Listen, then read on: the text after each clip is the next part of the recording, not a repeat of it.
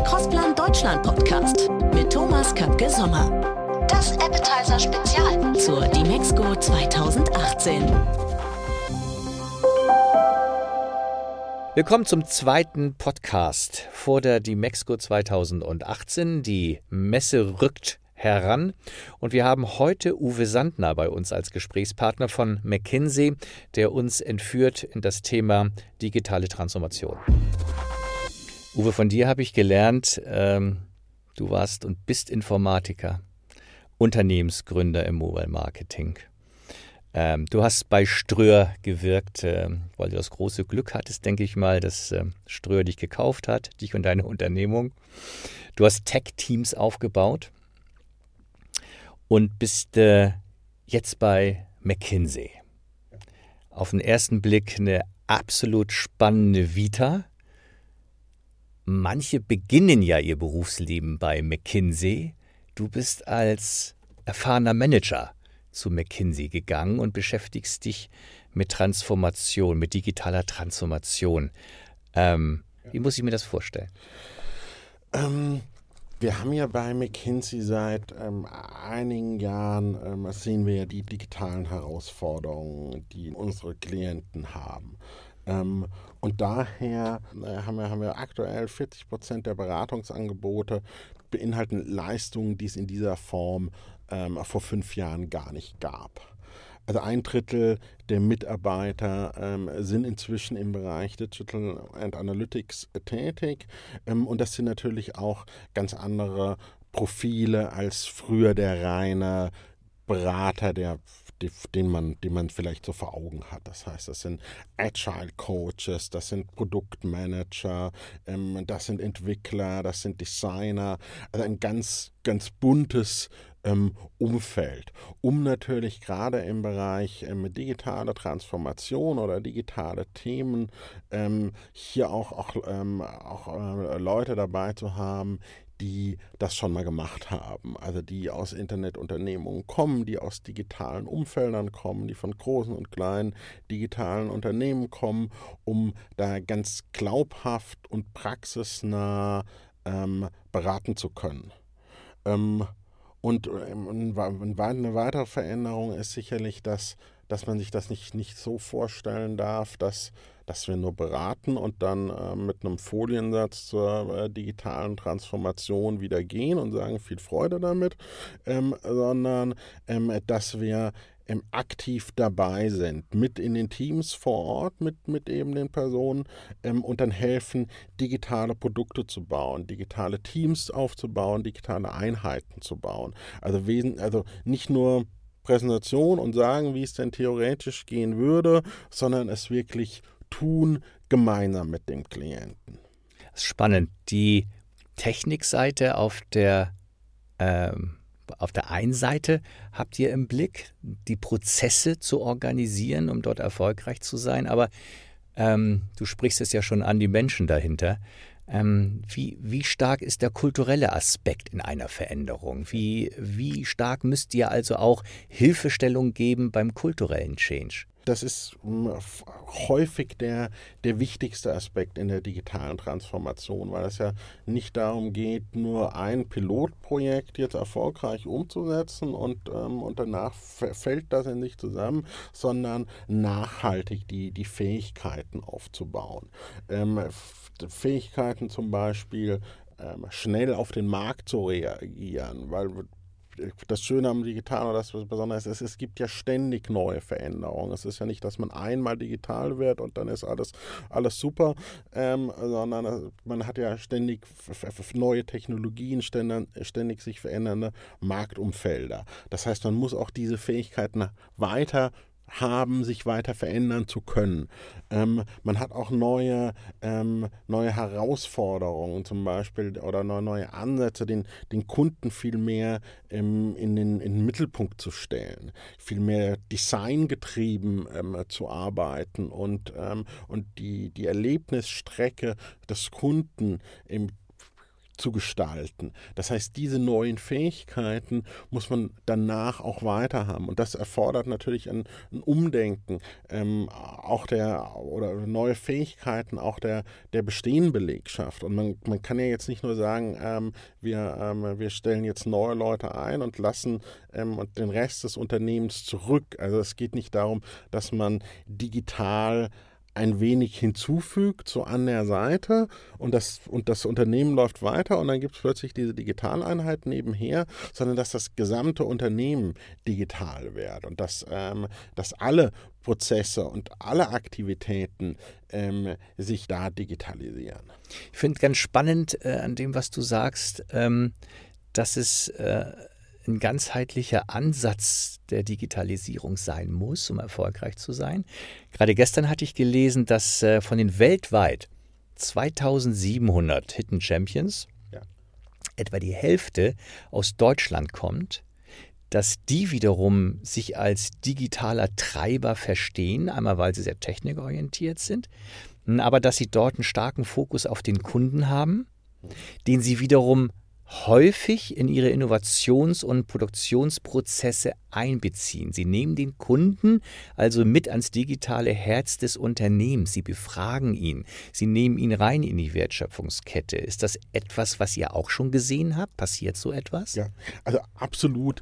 Ähm, und es geht ähm, einfach darum, die Designprozesse kundenzentriert durchzuführen. Also dass man von Anfang an äh, zum Beispiel in die Lebenswelt des Kunden mit reingeht, ihn interviewt, ihn begleitet, ihn beobachtet, schaut, was, wie sieht sein Tag aus, wie interagiert er zum Beispiel mit, äh, mit äh, meinem Produkt. Ähm, dann auch herausfindet, was möchte er mit meinem Produkt äh, zum Beispiel erreichen, warum verwendet er das ähm, und ähm, was sind seine ähm, Schmerzpunkte, seine Pain Points. Das heißt wirklich herauszufinden, wo hat ähm, der Kunde Probleme und danach passende Lösungen zu entwickeln. Also nicht, dass das Design bei Committee und irgendjemand, der weit entfernt ist vom Kunden, überlegt sich, was wir bauen können und hoffentlich passt es dann, sondern eben schon bevor überhaupt ein Produkt gebaut wird, ähm, erst die Lebenswelt des Kunden zu erfahren und danach praktisch ein Produkt zu bauen, häufig äh, mit, einem, mit einem sehr agilen Ansatz, zuerst also ein, ein sogenanntes äh, MVP zu bauen, ein Minimum Viable Product. Ähm, das heißt, eine, nicht den gesamten Funktionsumfang, sondern nur einen sehr kleinen Teil, nur den Kern des Produktes zu bauen und den dann gemeinsam auch mit dem Kunden ähm, auszuprobieren, zu prototypisieren, sehr früh Feedback zu sammeln und immer wieder iterativ Feedback zu sammeln und das Produkt zu verbessern. Wenn wir da an die ähm, Autoindustrie der 70er, 80er, 90er denken, an das berühmte Tonmodell, was entwickelt wurde, dann wurde es auf den Vorstand Tisch gehoben. Genau, ja. Alle schauten auf den Vorstandschef. Wenn der nickte und sagte, kann man machen, dann ging das in die Produktion. Das ist heute anscheinend anders. Äh, Braucht es da auch andere Köpfe in den Unternehmen? Braucht es da eine andere Arbeitskultur in den Unternehmen? Ja. Eine andere Fehlerkultur vielleicht? Ja, also das ist ähm, auf jeden Fall ähm, einer der Kernfähigkeiten, ist natürlich auch die Fähigkeit, Risiken einzugehen und Risiken zu managen. Ähm, das heißt, auf der einen Seite müssen, müssen Manager Entscheidungen an ihre Mitarbeiter delegieren, die häufig ja sehr viel näher am, am, am Kunden im täglichen äh, Doing äh, dran sind, viel mehr wissen, äh, was die Bedürfnisse sind, auch wenig schneller aufgrund der Größe des Unternehmens vielleicht auf Marktveränderungen reagieren können. Das heißt, ähm, ähm, die, die ähm, Fähigkeit zu entscheiden muss, muss vom Vorstand äh, weiter, weiter nach unten wachsen.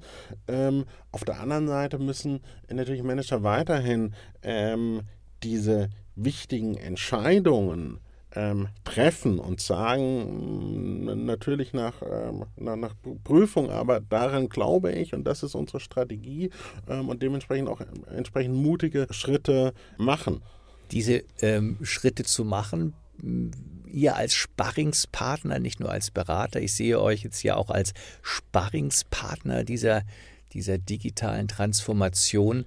Ähm, besprecht ihr eigentlich mit euren Klienten auch Erfolgsfaktoren, KPIs? Also sprecht ihr auch darüber, wann ist denn überhaupt eine Veränderung erfolgreich gelaufen? Woran messt ihr das? Ja. Ja, ähm, absolut. Also was man nicht messen kann, kann man auch gar nicht erreichen, wenn ich nicht weiß, ob ich mein Ziel erreicht habe was, was soll ich dann tun? Ähm, und sehr häufig gibt es da zwei Dimensionen.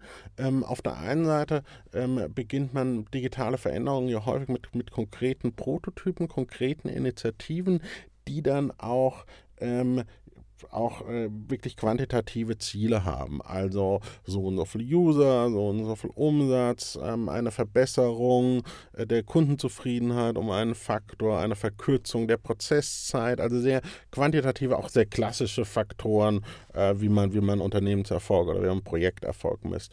Ähm, und die zweite Dimension ist natürlich ist, ist komplexer, aber es geht darum zu messen, wie, wie nachhaltig ist, ähm, sind auch die Fähigkeiten, die, die aufgebaut wurden. Ähm, und das ist ja nicht eine, eine einzelne Kenngröße, sondern, sondern eine Vielzahl, aber dazu kann, kann zählen, wie viele agile Teams habe ich, wie viele Mitarbeiter mit bestimmten Fähigkeiten habe ich, ähm, bin ich fähig, ähm, oder wie häufig bin ich fähig, ähm, neue, neue Produkte zu veröffentlichen? Ähm, habe ich Zugriff auf bestimmte Daten, kann ich bestimmte Daten nutzen? Also solche Dinge, die eher äh, eine langfristige Fähigkeit äh, dann messen. Es klingt für mich so, als müssten dann die Unternehmen auch in der Lage sein, ihre eigenen Incentivierungen umzustellen. Also die Incentivierungen ihres Managements anzupassen an digitale KPIs. Ist das nicht auch eine große Herausforderung? Für die Unternehmen selbst, meine ich? Ja, ja. Ähm, Natürlich ist das das Unternehmen ähm, an, an, für sich hat, hat weiterhin den, den Sinn, ähm, wirtschaftlich erfolgreich zu sein ähm, und ähm, es wird jedoch viel mehr äh, die, die, der Wert für den, für den Nutzer ähm, in den Vordergrund gestellt und auch ähm, die, die, lang, die Schaffung langfristigen Wertes ähm, für, den, für den Nutzer. Und deswegen auch, auch ja eben die Idee, wesentlich näher an, am Nutzer dran zu sein, weil das natürlich auch das Risiko verringert, in eine falsche Richtung zu rennen, wenn ich, weil ich wenig früher Feedback bekomme, dass vielleicht das, was ich da plane, gar nicht, gar nicht angenommen wird. Ähm, das heißt, ähm, auf der einen Seite sage ich ja, ähm, ähm, ich, ich muss näher, ich muss mehr Freiheiten haben und agiler sein und schneller, um mich mehr auf den Nutzer einstellen zu können. Auf der anderen Seite verringere ich dadurch natürlich auch, äh, auch mein Risiko, meine Ziele nicht zu erreichen. Das ist spannend. Das sind wir nämlich bei den Fallstricken. Welche Fallstricke siehst du aus deiner beruflichen Expertise bei McKinsey, wenn es wenn es so darum geht, eine digitale Transformation erfolgreich mh, hm, zu managen? Ne? Also worauf müssen deine Mandanten ja letztendlich achten? Welches Mindset hilft vielleicht, um den Change überhaupt zu meistern? Also wo kann man auch mal daneben liegen? Wo sind die Fallstricke? Wir haben dazu ähm, vor, vor kurzem Führungskräfte befragt und am, am häufigsten wird die Unternehmenskultur einfach als Fallstrick äh, gesehen. Das heißt, wesentlich ähm, weniger ähm, sind das danach als Themen ähm, wie, wie ähm, kein Verständnis der digitalen Welt, ähm, keine digitalen Talente ähm, und eher am, am, Ende der Skala dann, dann solche Dinge wie ähm, ich, ich, ich habe kein, ähm, kein Budget oder die Technik ist das Problem. Also überraschenderweise ist, ist das Thema Technik, wo man doch denkt, digital sei immer so ein technisches Thema, eigentlich ähm, relativ unwichtig in dem Bereich. Und bei der, bei der Unternehmenskultur ähm, sind, sind das eigentlich Themen, über die, die wir schon gesprochen haben. Auf der einen Seite äh, das Thema, ich muss, muss Risiken ähm, eingehen, muss, muss ein, ähm, eine Kultur äh, aufbauen, die eben das ähm, befördert, dass man Risiken eingeht. Ähm, und auf der anderen Seite ähm, natürlich auch ähm, die, die Angestellten dementsprechend äh, empowert, äh, ähm, be befähigt, äh, diese zu nehmen.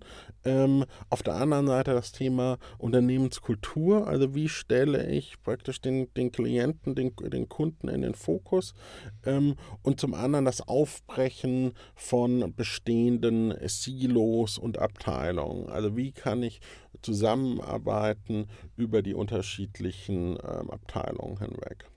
Denn stimmt wahrscheinlich ähm, der Satz von John Maynard Keynes, die größte Schwierigkeit der Welt besteht nicht darin, Leute zu bewegen, neue Ideen anzunehmen, sondern alte zu vergessen.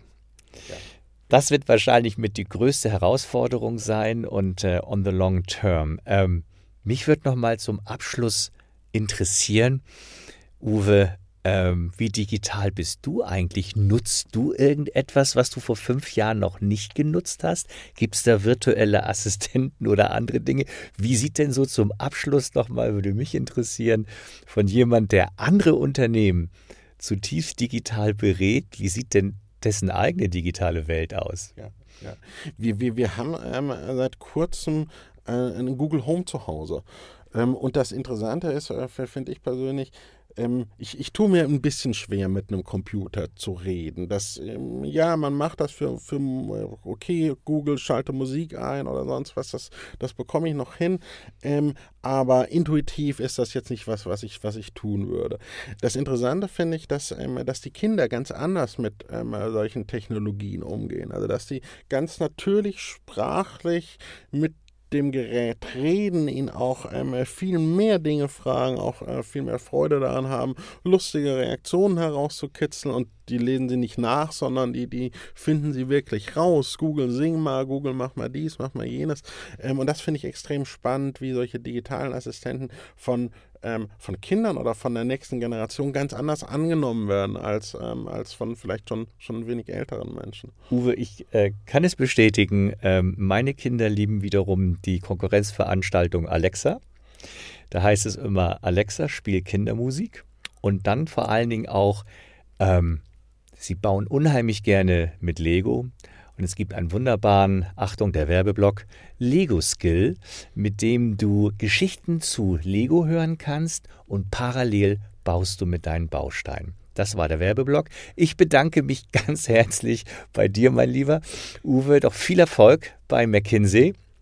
Toll, dass wir heute gesprochen haben und ich hoffe, wir haben nochmal die Chance, bei einem der nächsten Themen miteinander zu sprechen. Uwe, vielen Dank und ein schönes Wochenende wünsche ich dir. Vielen Dank für die Einladung.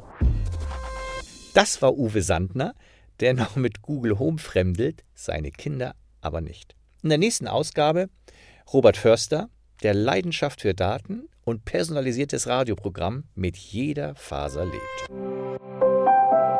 Das war der Crossplan Deutschland Podcast mit Thomas Kapke Sommer. Wir sehen uns am 12. und 13. September in Köln bei der Dimexco 2018.